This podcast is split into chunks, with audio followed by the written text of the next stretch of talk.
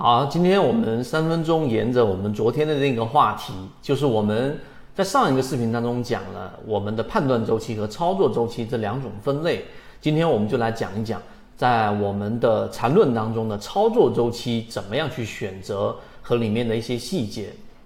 首先，第一个，操作周期和判断周期是不一样的，因为操作周期的话，它一般情况之下只是会有一个。呃，比较少的选项，它不会到我们上一节课所提到的，呃，到我们的三分钟、五分钟或者更小的级别。那在讲我们的操作周期之前，我们首先先得对于定义要有非常清楚的认识。这个在我们一直在讲的，所有的艺术啊，它的前提必须是在技术上足够的成熟啊。你技术上都不成熟的时候，去谈所谓的交易艺术就没有任何的意义。所以，我们先从操作过程当中，我们要把一些基础的定义。刚好现在又碰到了我们的十一有一个节假，所以很多我们的船员都有在我们的这个圈子当中说安排了时间，专门去整理和系统化自己一些定义也好，操作也好。什么是我们所说的这一个呃第一类型买点，第二类型买点？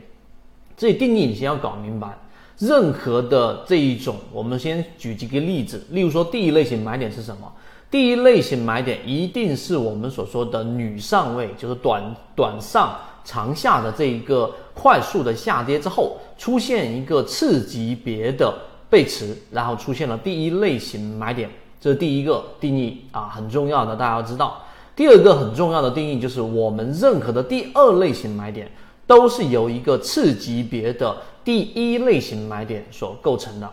我先说这两个简单的定义，是为了方便大家去知道到底我们怎么样去选择周期。你明白这个定义之后，那好，我们一般的操作周期往往都是这样子的。我们比较少的情况之下，可以给大家一些选项。可以从这个周线级别，然后到日线和六十分钟级别来进行操作。也就是说，在周线上，你选择一个中枢上移的个股标的，自选板块的鱼池里面的标的，然后在操作上用六十分钟和这一个日线两个级别结合起来进行操作，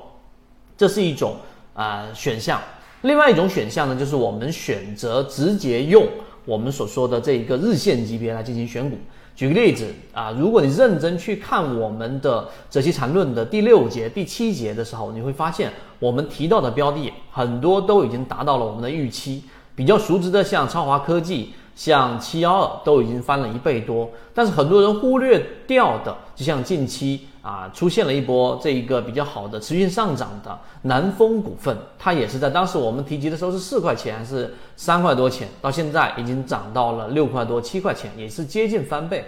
那么这一种标的呢，我们的选项实际上就是在日线级别上再去寻找到一个就是中枢上的背驰，一个就是趋势上的背驰。这一点要明白，那这里面有引申出另外一个定义，那这个定义就是我们任何的这一种走势都只用两种构成，就是我们所说的趋势和盘整这两种形式构成。所以当你明白这一种构成结构之后，那么最后我们回归到操作，就是我一般选股，我会选择在日线级别上、中枢上，在每一个中枢下移过程当中形成了一个背驰，就量能在不断的衰竭，这是日线级别。然后呢，当日线级别上出现了刚才我们所说的有可能出现第一类型买点的快速下跌的时候，往往我们就会在六十分钟和三十分钟级别上去寻找背驰的一个买点。这种情况之下呢，往往会选择一个底仓，可能说是一层，可能是两层，然后做一个布局。那么，由于我们再结合我们缠论里面所提及的走势中完美，它必然会有三种这一个三笔构成。所以它必然会有一个反弹，所以在六十分钟和三十分钟级别的时候，我们需要观察的是它在六十和三十分钟级别上涨反抽的这个过程当中，量能是不是继续在堆积的？如果是突破了我们所说的这一个压力，那么最终就可以走向了我们说另外一个通道啊，它有可能会形成一个中枢，有可能会形成一个 V 型反转，但无论哪一种，你的第一类型买点是成功的，那么再往后就是我们说的第二类型和第三类型买卖点了。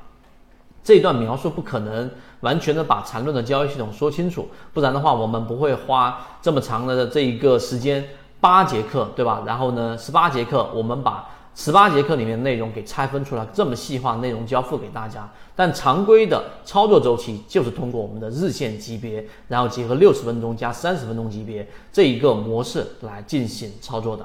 所以今天就帮大家去做了一个梳理，当然后面我们还会去讲第二类型买点和第三类型买点的这一种细节的操作。缠论的交易，它往往是在更多的实战过程当中不断不断的去巩固，但前提还是我所说的，对于定义我们一定要非常非常的清晰，不允许有任何的理解上的偏差，才会到后面我们说通过肉眼识别就能完成交易。